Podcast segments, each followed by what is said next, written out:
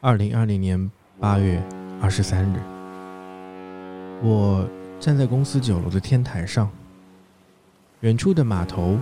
货轮的汽笛声在催促新的船员准备起航。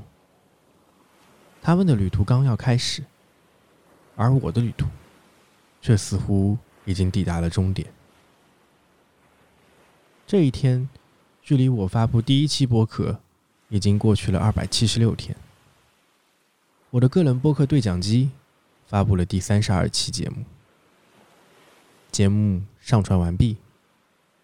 我却难以找到和过去相同的激情。你对你现在的状态是满意的吗？呃，如果你单独说做播客的状态，嗯对呃，做播客的状态，做播客状态不太满意，不太满意，为什 么？因为我开的分支太多了，但是没有办法说做好其中一个项目。嗯，对，因为你一年大概发了有三四十期播客，几嗯，乎差不多。相当于一周多一点就要发一期。对，这个其实意味着很大的工作量。看你怎么来定义工作量了。呃，对我来说的话，我如果要发一期播客，首先前期准备可能就需要看一本书啊，或者说了解一下相关的知识。如果不是我自己非常了解的领域的话，至少是需要半天到一天的时间来准备的。但是如果我了解的领域的话，就还好，可能不需要太多的准备。到了正常录制的时候，大概又是半天的时间。录制完了之后的剪辑是最大工作量的。我现在快一点了，一个两小时的录音剪到一个小时，我大概需要六到七个小时的剪辑时间，但是我还没有往里边去加一些其他的元素，使得它更能够表达我想象中的那种感觉。那这个加起来，我从准备到最后完成一期播客，哦，当然还有最后一个环节就是当他讲完之后，我要为他准备文案，给他想标题，然后各个平台上发布，这个可能也需要几个小时时间。你想一下，这个总共加起来可能就会需要占据我两天的时间来做这件事情。那我可能一个月只能录一期播客。我可以把你的工作流拆开来，嗯然后把你的工作流跟我的工作流进行对比啊。 OK，呃，首先，呃，我的选题可能过去我录了大概有五十期节目，其中是需要预先的收集材料去做那种准备的，大概占了百分之五十。嗯，啊，我可以举个例子，就比如说有一期我是找了一个日本的公务员聊去年疫情期间日本公务员系统官僚体系对于日本疫情的管控是怎么来操作的。那我做的一些事先的准备，就是我看了那个嘉宾之前在一个论坛里面发了一个帖子，大概几千个字。看完之后，对于里面的一些术语跟一些大致上的背景，我去做了一些研究，甚至说不上研究，只是了解。大概这个准备时间大概三个小时左右。啊 OK，然后就直接找啊录了，录的时候就两嗯个小时。那个时候的我，基本上不会做剪辑的。很多做播客的人的心态会不太一样，有的人觉得我要尽量保持这个播客它的整体的声音或者说是语言流畅度上要保持一个完整性。对，那我的看法是，我可以保持说这个节目就是原汁原味的，你当时怎么讲的，我就怎么给你放出来，这是我以前的一个态度啊。嗯，除非这个人的说话真的表是，达能力实在太差了，或者说他的表达的口一些癖。口癖这种类型实在太多了，那我对会做很多修剪。但后面的时候，我其实自己已经有一个意识，就是说我找的嘉宾，他其实是要一个前期的沟通过程。这个沟通过程从四个小时到六个小时，甚至更长时间不等，是我事先去相当于做一个面试，跟他去聊天。这个聊天可能不是一个面试这种非常正式的方式来说啊，但其实我跟他的沟通过程中，其实就会在脑子里去给他的各个表达能力做打分，然后来明白这个人适不适合我直接让他上了节目。嗯、那这样子就省去了我去后期做处理的时间，因为这个人其实已经是合格的一个嘉宾了。 OK，、啊所以对你现在的播客也是会采用这种方式吗？ 基本上，那讲到你后期的部分呢、我跟你的对比是这样子的：同样的两个小时的节目，我剪完大概会花一点五倍的时间，就是说我花两个小时到三个小时的时间时间。我不知道你会不会用倍速播放啊？我基本上是嗯两倍速或者是一点五倍速播播的。好、对，然 后我终于找到原因了。 对因为我不会用倍速播放。是的，因 为你作为一个已经录了十期播客的主播，嗯，我还没有摸索到这个最简单的功能。对我一开始的时候我也不知道，我大概也是做了十几期我才知道这个功能的。所以你其实只需要专注于你要剪的这个内容本身就好了。对，是的，但这个是简单节目啊，如果是复杂节目，还是要考虑很多其他事情的，包括那个音乐的渐进渐录这种，还是很复杂的。但一般来说，我的对谈类节目啊，就只需要考虑剪掉那些口癖或者说是不太适合放出的内容就已经够了。嗯嗯， OK，所以你这个时间大概是两到三个小时。对，但是即使是这样，你要保持接近一周一次的更新，意味着你每一周至少有一天的时间嗯，是要花在这件事情上的。对。那给你举个例子嘛，平时我每周大概花在播客上的时间是十到二十个小时不等。这个时间对我来讲就是一个有点不可思议的事情，嗯，就是我很好奇你为什么愿意在这件事情上面每周花费这么多时间。嗯，这里有一个开始的故事啊。我最早想做播客的原因其实很简单的，就是我觉得我到了一个可以作为输出者的时间了，你知道吗？就过去我是被动接受的，去知乎啊各种论坛里看很多帖子啊什么的。但是我过去是个潜水党，我不太发表我自己的意见，我不太做内容输出。然后我当时就想，我应该做一下内容输出，做一些沉淀了，就这么简单。第二个事情是，我想找一件事情可以坚持，嗯，就是我觉得我在以前的生活里面可能没有东西能坚持很久。其实有东西坚持了很久，但因为各种原因我断掉了。我以前是一直踢球的，但是我受伤了，我就不能踢球了，所以我要去找一个东西来代偿我踢球这件事情的损失。因为工作原因，我也不太打 DOTA 了。我以前一直打 DOTA，所以我要去嗯找东西去填补这两个时间，又结合我要去做内容输出的想法，我就想了几个提案，一个是做 UP 主，一个是做播客，还有一个是写文章。一个写文章是最难的，UP 主的话，我觉得他的时间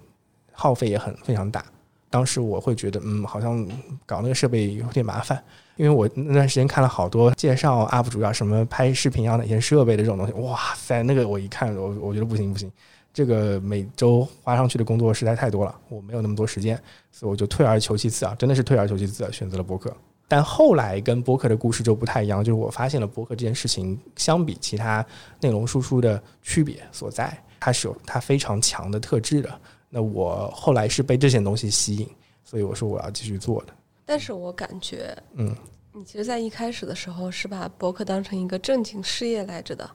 一开始的时候不相对是，嗯我来说更正经，就是你已经把它认定为一个你需要坚持的事情。对，嗯，所以它其实就是还是有一些比较严肃的成分在里边的。大概这严肃成分是在做第十期左右时候才开始有严肃成分的。嗯一开始的时候，我我可以跟你说一下我前几期的选题啊。第一期节目就是说聊我们过去很多做的遇到的糗事，嗯那我就讲了一个我以前在公交车上被人偷手机，然后非常糗，直接找后面的人问他们是不是小偷这种事情。嗯反正它是一个很糗的故事。后面还跟朋友聊过他的女儿，还聊过哈利波特，还聊过网名。这相对来说选题是非常发散的，没有主线的。如果你是听众的话，你是听一下而已，你不会有什么 input。对我自己的 input 也不是很多。嗯就是瞎逼聊这种感觉。那为什么后面我会觉得播客对我很重要的是？它给了我一个借口去找一些你可能过去不会找的人，嗯然后让他们来跟你聊一些你过去不会跟他们聊的话题，然后他们会相对来说更严肃的对待这个话题。我举几个例子啊，我当时就开始去找一些论坛里面分享一些很有趣的故事的，比如说我前面讲到的日本官僚系统那个公务员，我要不是以播客身份，他根本不会跟我聊这件事情。他本身听到说，哎，找我录节目，我想你也是一样的。如果有人说找你录节目，嗯那你在想啊，我有什么好可以讲的？可能我有点特别，然后我会想一想，会梳理梳理，对不对？所以这种东西就可以让他有激发，他可以讲东西，然后跟他对话的过程中，我有很多的 know how，或者说就是我能学到很多东西。然后另外一些就是呃，比如说，因为我的很多节目是集中在疫情期间我们在家办公的时候，然后当时的国内的舆论环境是相对来说比较混乱的一个环境里面。然后那段时间里，我跟好几个在北京跟上海的朋友聊了非常多的带有一点点关于这个时代思考的一些东西，那些东西对我自己的影响是非常大的，包括可能对于疫情啦，还有一些男女平权主义的一些东西啦，还有包括一些左中右这种东西，或者是发展观这种东西的探讨。找的人呢，是我原来学校的一些他们专门有这种思想学社的朋友聊的，所嗯以对我自己的启发是很大的。跟他们聊天让我得到了成长。对我来说，最好奇的一件事情是，你找这些人的驱动力是从哪里来的？因为他们有趣。但有趣的人很多，呃，有趣人是很多。我其实很容易找嘉宾，就是觉得这个人有趣，我就会找他直接来聊，然后挖掘他身上的故事的。他们有趣是一个客观的原因，嗯，更多的原因还是因为你自己，就是你为什么会因为他们有趣就去找他们聊？其实为什么我想聊这个话题，是因为我本身是一个比较内向的人，嗯我在生活中也会接触到一些有趣的人，嗯但是我对于他们的感受仅仅停留在这种无意识的接触到的一些碎片的瞬间就好了。我不会想到说啊，这个人我要去找他再深入的聊一聊。所以我觉得这是我们之间一个很大的区别。然后我一直特别好奇，就是能够主动的去找一些有趣的人聊天的人，他们为什么可以去做这件事情？是什么在驱动他们？我其实是有很明确的答案的。嗯就是说我其实是一个个需要被其他人的故事哺育的一个人，就是我需要听大量的故事，然后来构建我对世界的认知。那些故事对我来说很重要，它帮助我了解人跟世界。很多时候我就跟吸血鬼一样，我要 去嗯吸取那些故事的精华跟灵魂，所以我充满好奇心。我最关心的一件事情就是，他为什么会变成他？他经历了什么样的事儿？然后他对于这件事，他有什么样的想法？每次得到这种精华的部分的时候，我都会感觉很开心，会让我觉得我一定要了解更多的人。播客是我用来探索人这件事情的一样很重要的工具，同时它也是一面镜子。所以你在跟每个人聊的过程中，你嗯都能得到那个答案吗？我会激发他们出来讲一些东西的。我有点自负的说，我是一个挺好的谈话者。那呃让我感受一下。 我会去讲一些可能他们平时遇到的人不会跟他们讲的话，就是我会去观察你，然后去告诉你你我觉得你是怎么样一个人，甚至我会主动的提一些可能会听起来冒犯的话，但是我会把消消解那种冒犯的一个情绪，然后让你知道，OK 这件事情我可能会想一想这样子，因为我小时候其实是有对我自己的一个训练的，嗯，就我在初中的时候，曾经是一个非常非常中二的小孩子，很多人因为我的中二非常讨厌我，他们会不理我，就会霸凌我。我对抗那种霸凌的方式是，大多数时候我都坦然接受，我觉得没什么，就是大家闹着玩嘛。但有些时候实在不行了，就会激发我的复仇心态。我的复仇的方式就是找到这个人的弱点，然后疯狂的去攻击他，用各种方式去攻击他，然后让这个人崩溃。就就以前小学的时候，有一个男生，他后来是我的好朋友，但是就是那种比较欢喜冤家那种好朋友，也没有那么欢喜冤家，反正就是一个好朋友。 我觉得他是某种程度上会嫉妒我，因为我小时候我读书还挺厉害的，然后他就很嫉妒我，然后他会欺负我。我在四五年级的时候就观察到，其实他欺负我的原因是因为他嫉妒我，所以我就直接找了个机会，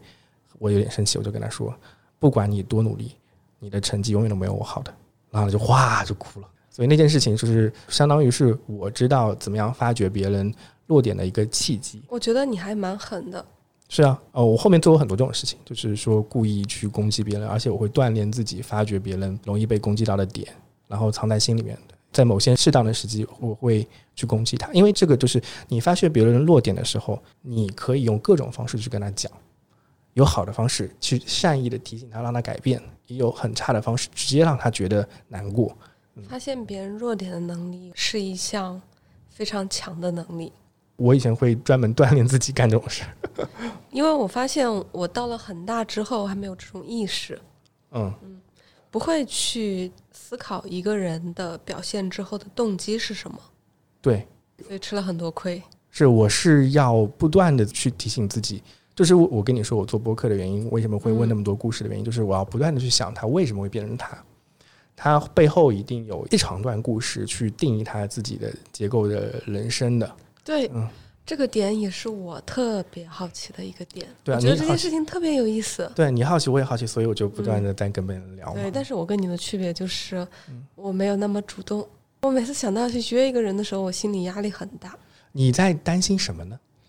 我不知道，我是一个比较被动的人。至今为止，我的所有的嘉宾，就大概有百分之五十以上，嗯， 都是他们主动来找我的。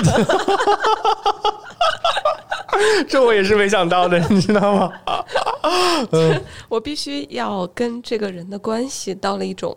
非常 嗯，了解的状态。了解的状态，嗯我才会主动发出这个邀约。嗯，嗯，哇！但是你想，想看，一个人的比较亲密的朋友，或者说他真的非常了解的人，嗯也那又能有几个呢？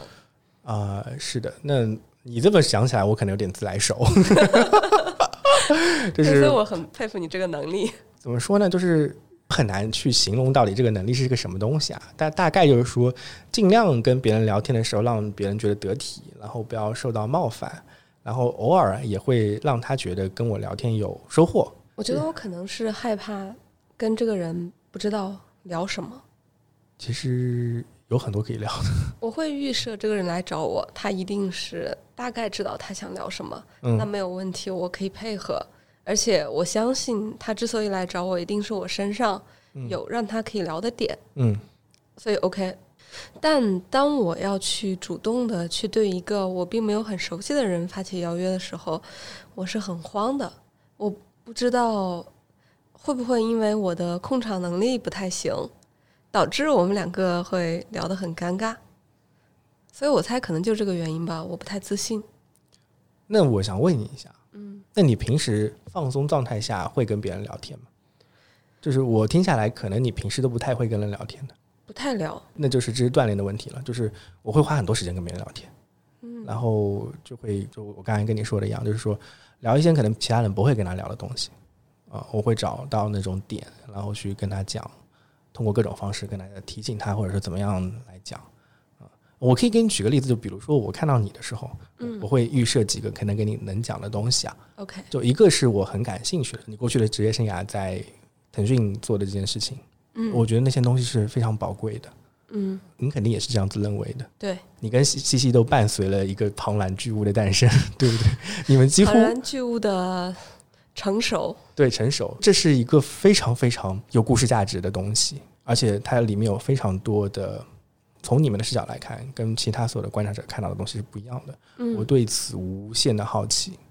可能就会根据我过去对于这个体系的一些了解，或者我的观察去提出一些问题。如果找你聊这个，我肯定会事先准备好那些材料，给你一个大纲，大概五到十个问题，跟你说我可能会聊这些东西，然后会现场根据实际上你的反馈去做一些调整。嗯了解。其实我一般找人聊的时候的一个思路大概也是这样的，嗯主要会根据他的一个社会身份嗯来去预设他可能可以聊的一些问题。嗯但是后来呢，我发现有很多人，他们其实对于自己的社会身份这件事情，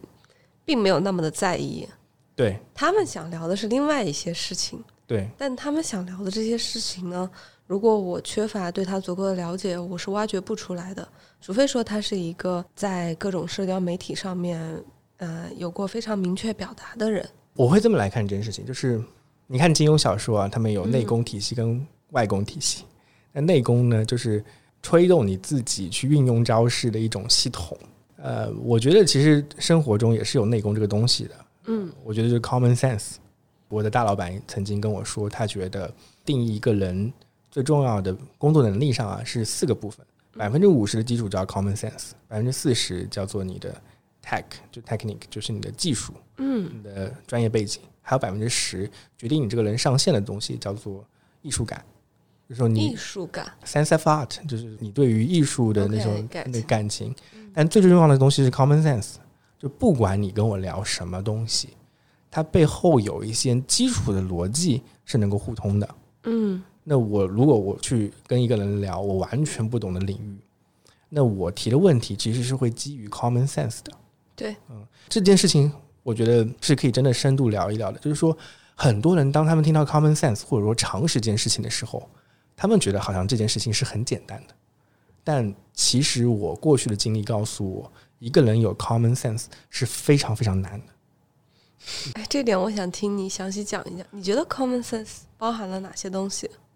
普遍意义上来讲，它包含两大块东西：情商跟智商。嗯但智商我会把它定义成一个具有基础科学观的一套完整的系统。它至少要知道科学这个东西是怎么嗯，怎么啊跑起来的知，道一些基础的学科大概是关于哪些方面的？对它你的的范围是什对么？，另外一方面呢是基础的人文学识，关于历史文化的一些大致上的概念你要有。可以这么说吧，高中基本上达到个七十分，对吧？ 好，高中七十分你就有了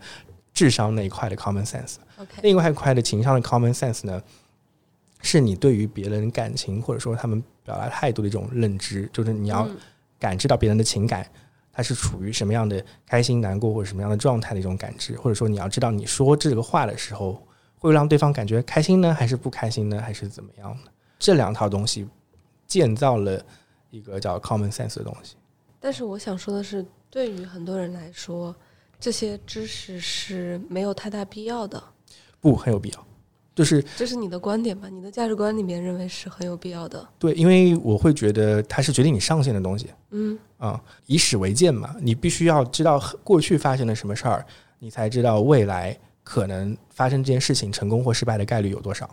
我给你举个例子吧，我跟我朋友聊移动互联网跟互联网时代对比的时候，很多人会提到这是重复造轮子，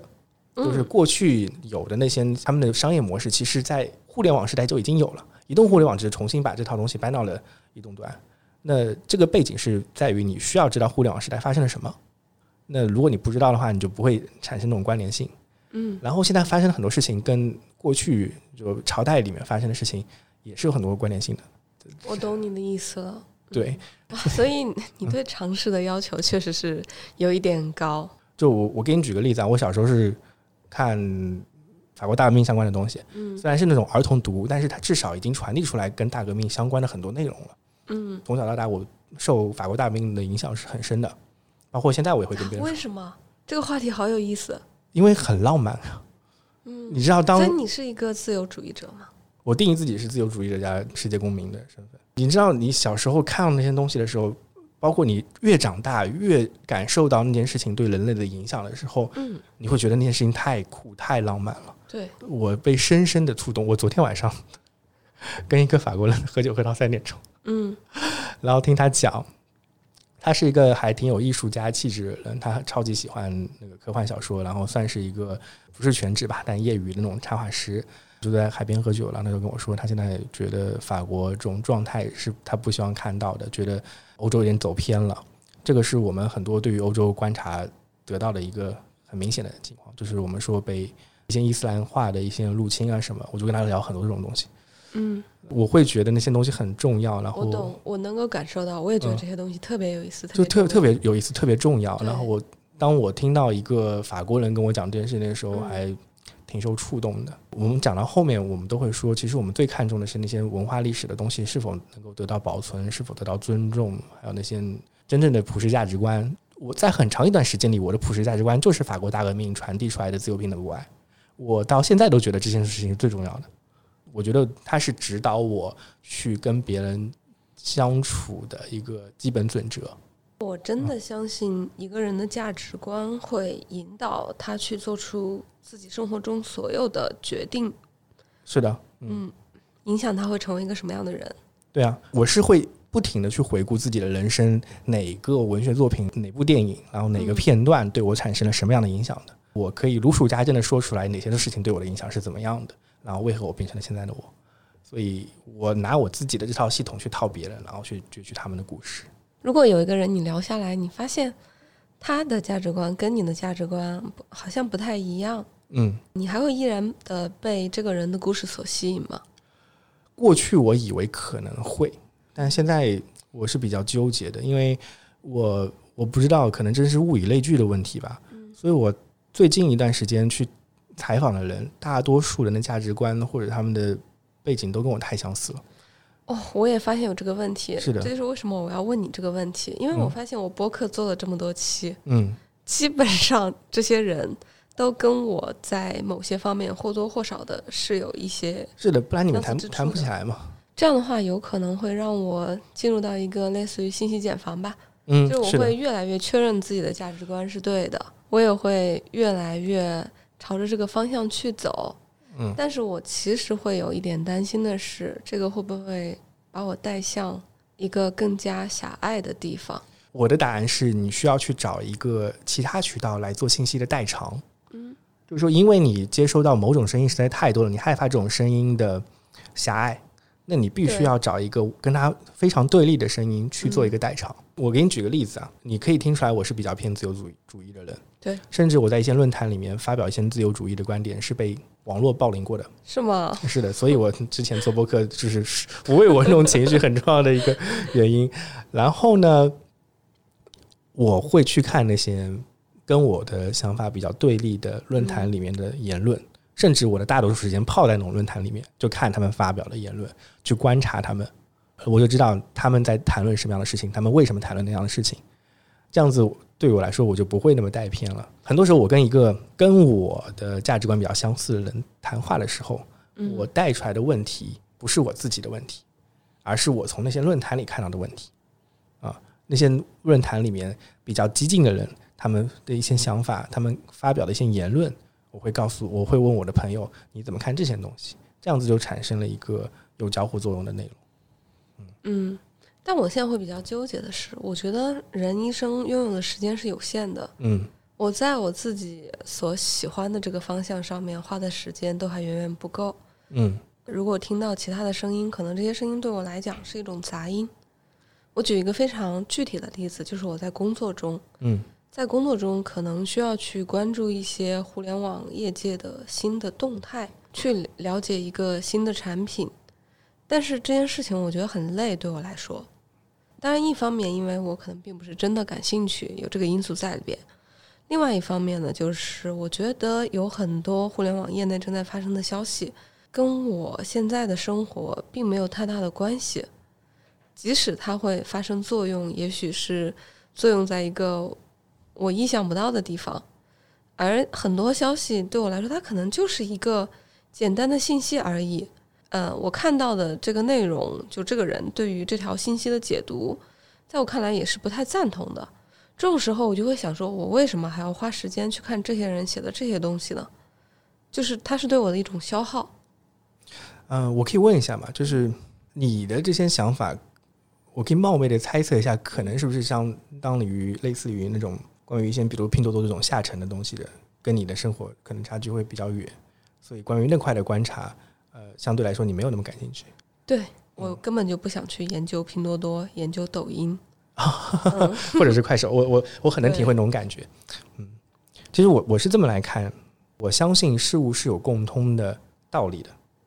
所以不管是什么样的事情，或者是拼多多，或者是微信，或者是其他一些产品，我相信互联网也有它自己一套哲学。嗯，我觉得坚持哲学更重要。如果你有你自己的哲学的话，你就不会被那些杂音所干扰到了，嗯，你不会对此感到焦虑吧？我觉我得，觉得你这个观点可能说到了点子上。我自己所总结出来的互联网的那套哲学嗯和我自己所认同的哲学是嗯。不太一致的。嗯，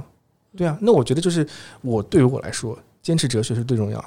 的。我的那条线的贯穿，都是我的价值观贯穿，从大革命开始，后面是有很多传承的，包括我很喜欢罗素他的一些想法，包括可能维特根斯坦这些东西都是有很很强的联系的。它可以保证我再去看其他人的东西的时候，其他学说的时候，至少我有我的基本盘，所以我觉得这样子我才能产生对话，你知道吗？我不可能说我完全没有自己的思想去了解他们，这样子就不会产生一个对话，不会用他们的思想来改变或者说是影响我自己的思想，就没有一个对话的感觉了。但或许是因为我有我的基本盘，所对以反倒是阻碍我去产生对话的一个因素，就是我太想去更加接近于我认同的基本盘的那些事物了。但我理解这样子没什么不好，为什么要感觉疑惑或者怎么样难过呢？嗯，其实没有什么不好，对啊，就没有什么不好。在道理的嗯，层面上面，我认为是没什么不好的，对，只是在实践的过程中，嗯我会感受到一种反向的，就是似乎我是在逆着人群在走的一种感觉。嗯，当然了，嗯，也没有那么腻。我也发现我身边有很多人跟我有类似的态度和观点，嗯，但毕竟会认同这样一种观点的人，他们所发出的声音还是比较小的。我觉得这这点上会跟我讲的关于互联网跟移动互联网的一些东西联系起来。我是生活在互联网时代长大的一个人，嗯，所以我对互联网的认知里面，分享跟共享是很重要的。然后这里面的分享、共享，包括知识，包括所有的东西，就是它是一个颠覆性的东西。但在最近几十年，我看到越来越多东西变得孤岛化，它越来越以利益为中心之后，我觉得这个东西不是我曾经认识的互联网了。嗯啊，就是我们以前有理想主义的，对，没错，我觉得你刚才跟我说到的东西，就是其实现在发生的事情在跟你过去的理想主义有非常大的违背。没错，我会坚持我自己的，或者说我在其中的话，可能被逼所迫，你知道吗？对我觉得好处是在于我没有在那个环境里， 啊，我我没有去到一个可能会违背我自己哲学的一个环境里面。但如果我在那个环境里的话，我会想说，看看有没有办法去改变一些东西，或者说，嗯，可能时代的轮盘会转到一个它应该有的位置，就是之前听许知远讲过一句类似的话，啊他嗯说：“时代就是一个钟摆，嗯，是的，嗯，它有一天会摆回去的。对，因为你看到的所有的过激的东西，最后会被反噬的。就像快手，我举个例子啊，快手去推那些东西，推出来一个辛有志，然后辛有志某种程度上会反噬快手的，然后他们会为此买单的。那每一次买单背后都会对这个系统有一个纠偏的作用。哦我相信这件事情，对，那那就等待事情发生就好了。如果你但是人生有限呀，我的美好的、大好的时光，嗯，为什么要花在等待这件事情的发那生你就上？让改变发生，这是我的一个态度。对，我觉得这是播客给我带来的东西，嗯就是我可能跟你通过不同的路径，最后都殊途同归在了这个点上。你说的让改变发生的这个点，对啊，这也是我现在想清楚而且很认同的。是的，我觉得这个东西真的是我接触播客以后，嗯我才逐渐的去产生这样的意识，以及逐渐在往这个方向去走。嗯所以为什么说听你那期播客非常有共鸣？嗯就是我觉得我们大概经历了一个很相似的心路历程，嗯嗯，然后包括说我最近一个比较大的变化吧，就是我离开我现在的这份工作，嗯后面去做一些自我探索，嗯这也是我觉得我让改变发生的这个想法最后产生的结果吧。 嗯。我之前其实，在录那期博客的时候， 原来剧本不是那么写的。我在录那博客的时候，我不是说站在我站在那个天台上，然后听那个远处那个什么汽笛的声音，什么诸如此类的嘛。嗯在构思那个节目的时候，我当时呃经历了很久一段时间，大概两个月的时间，我不停的在想，我要不要离离职？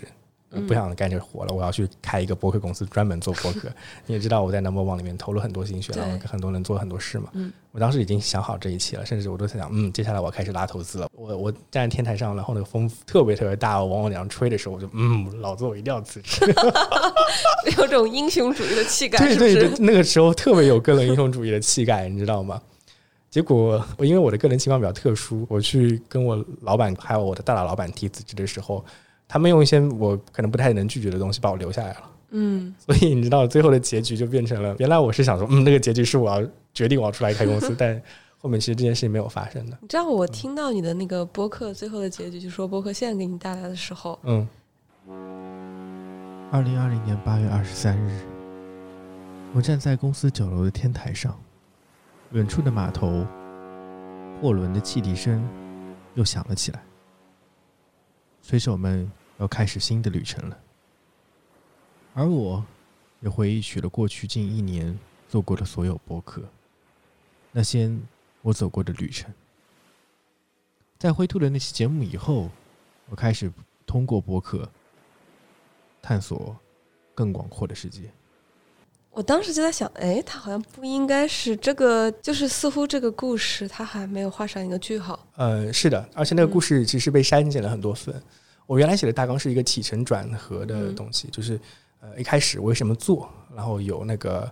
呃起承转的部分是我遇到了很大的阻碍，我曾经嗯是断更了好几个月的，包括我的节目被下架，然后遇到了各种事情。我去研究了一些课题不能被发表，或者说研究着研究着就觉得这些东西是根本不可能去讲的一件事情。嗯所以我是有一个很大的一个往下降的那个过程的。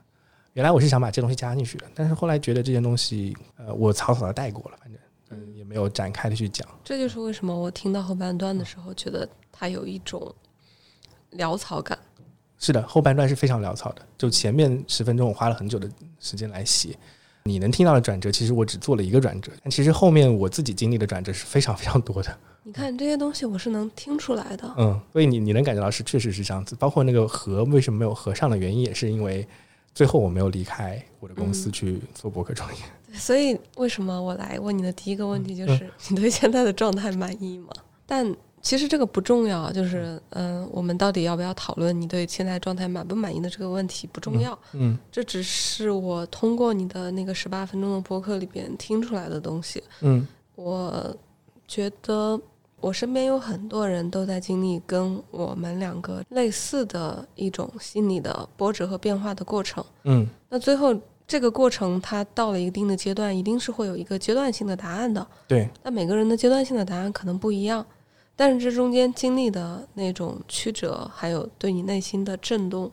我觉得可能每个人都有他自己的怎么说那个形容词，波澜壮阔。 是有这种感觉的。对我听《空帆船》这首歌的时候，能感觉到那种波澜壮阔的感觉，所以我特别喜欢那首歌，呃，所以就把它放在最后了。我最近大概这半年时间经历的变化都非常非常大，对我的成长的冲击也非常非常大。哦、我不知道我可能会过多久来回顾这几个月发生的事情。我其实想回应你之前说的，你对于现在互联网里面的一些乱象，或者说他们这种比较 low 的这种氛围的一种感觉吧。嗯我觉得有一点很重要的东西是事关良心，就你做的这件事情是跟良心有关的，嗯，做这件事情会让我的良心得到满足。对，嗯，我理解。对，这件事情很重要。那这就是你在践行你自己的价值观嘛？对啊，嗯，嗯所以为什么我刚刚说的那句话，嗯，就是你的价值观是会引导你去做所有的事情的。对，其实我还有一个问题嗯关于你的播客的，嗯因为你更了五十多期了，嗯但我看在小宇宙上面的订阅量不是很多，嗯，你自己会因为这件事情感到受打击吗？还好吧，我不会觉得受打击，因为我很认真的分析过这件事情啊。嗯首先，我的播客节目是没有一个贯穿的定位的，对嗯上下节目是没有串联的，所以呃听众不会有期待，这是作为一个播客节目它缺失的部分，所以我嗯希望这些东西可以在其他我其他制作的节目里面有锻炼或者练习到的，因为对讲机对我本身而言啊，嗯它更多是我去跟别人接触的一个噱头跟一个借口。嗯，我的想法是，它其实对我来说是一个锻炼我自己的东西。哇，你这个嗯给我有一些启发，嗯因为我其实还是会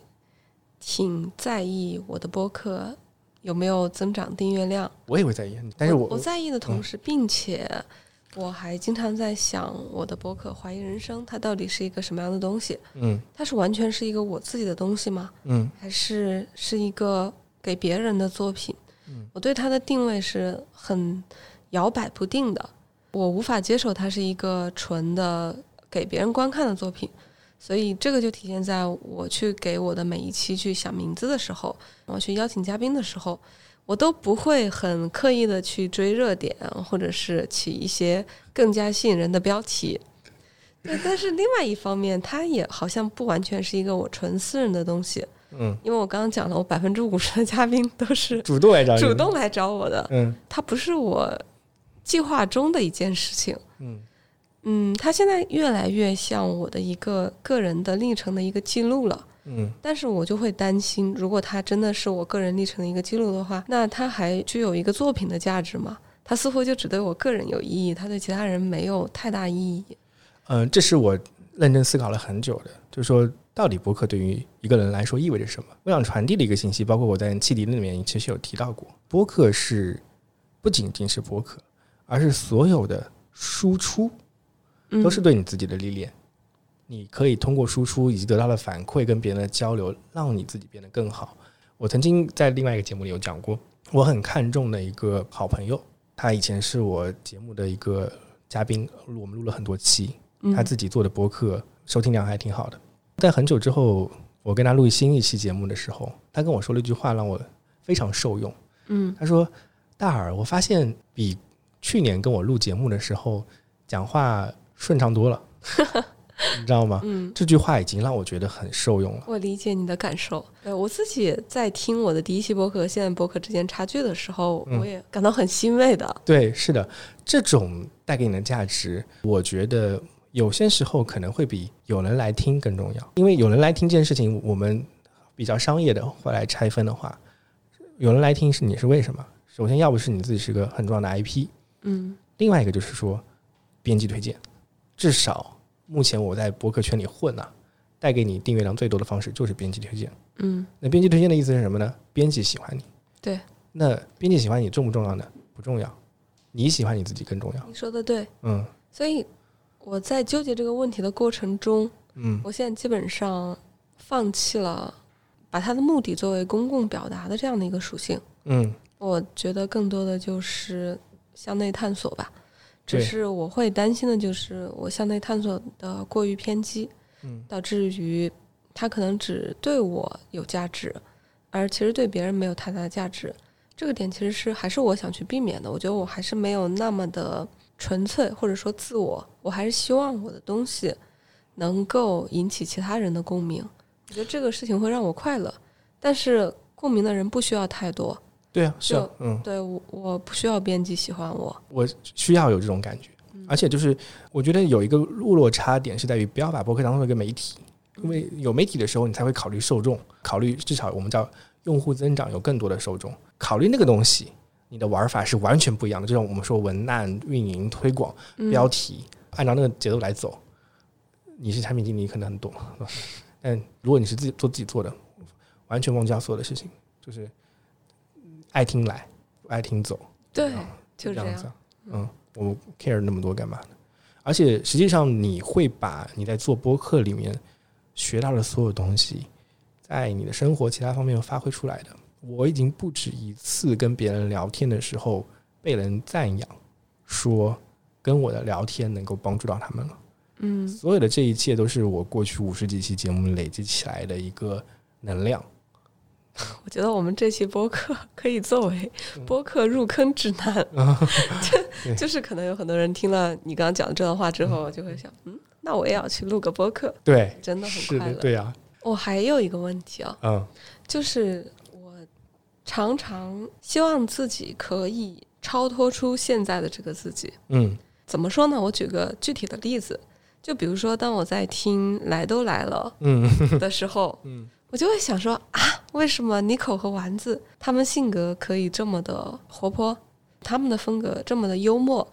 我为什么就做不了一个幽默的主播呢？为什么我就给大家感觉就是知性的形象。对， 为什么我也想幽默啊？这个点也是有点困扰，但是我觉得很难突破自己现有的这种形象。嗯，我是怎么来看这事情的呢？就是说，你觉得人都是生来幽默的？你觉得幽默是一种天赋吗？我觉得不是，那他们是怎么锻炼起来的呢？这我就不知道了。啊，那我的一个认知啊，就是 我还认这个这个很很冒犯很多人啊。我跟 很多做脱口秀的人还挺熟的，我觉得他们在现实生活中一点都不搞笑，真的，但是他们是练习的。脱口秀演员，包括这种做喜剧人，他们是要做非常非常多的练习的。嗯，然后环境也很重要，他们写的那些段子互相之间的切磋，会模拟很多观众的反应来看这东西好不好笑，这都是需要大量的练习的。你再把一件从练习得到的功夫归咎于是天赋问题，这就不合理。嗯，你说，哎，为什么我不能变成那样子呢？但我要跟你讲，人家写那些段子，每天全职工作八小时想段子，想了一两年时间。你告诉我说，我想变成那样子，好像立刻马上，你有点冒犯他们，你知道吗？但是这是一种啊，就是专业作为喜剧的人，对他们有他们自己的尊还有严。人性格本身就是比较性格，那轻松性幽默那的那我问你，性格是怎么来的呢？也是和他的成长环境有很大的关系对。吧？嗯是吧？那你也不能强求你立刻进入到这种。你要是去北京待一段时间，每天讲这种金片金段骗子，子是吧？ 对你也会变得搞笑啊。是啊，我接受了这一点，嗯，所以我为什么嗯你看互联网这件事情跟这个事儿有很大关 系？不是说我要变成一个幽默的人啊，不是说互联网人不幽默啊，不是互联网人就是不幽默，不要， 你还需要听他们替他们维护吗？不需要维护的。就是因为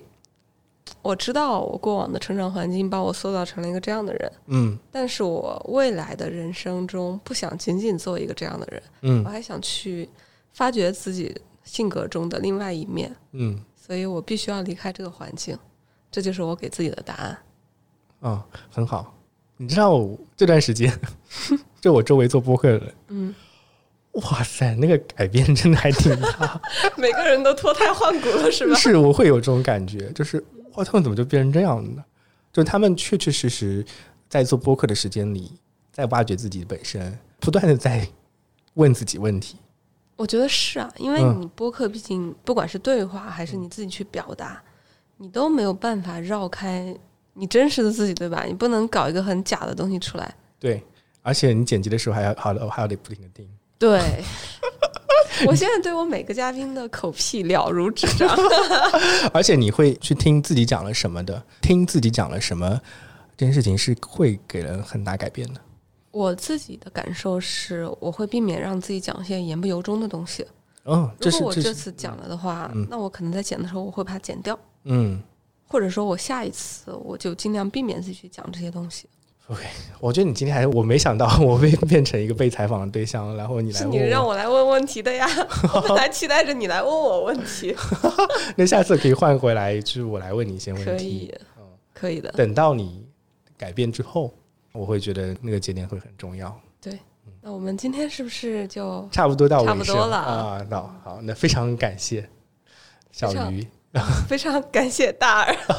那我们这期节目基本上就这样子。 好的，好，那大家再哎见。嗯就是你自己那期那个节目的最后，你说这里是对讲机，我是大耳，嗯我们下期再见。啊。我从来没有试过，所以我们要不要试一试？好的，好的，你要试一试，那你好，那我来试一试吧。嗯嗯那我们的这期节目就是这样子，这里是怀疑人生，我是小鱼，我们下期再见，拜拜，大家再拜见。拜。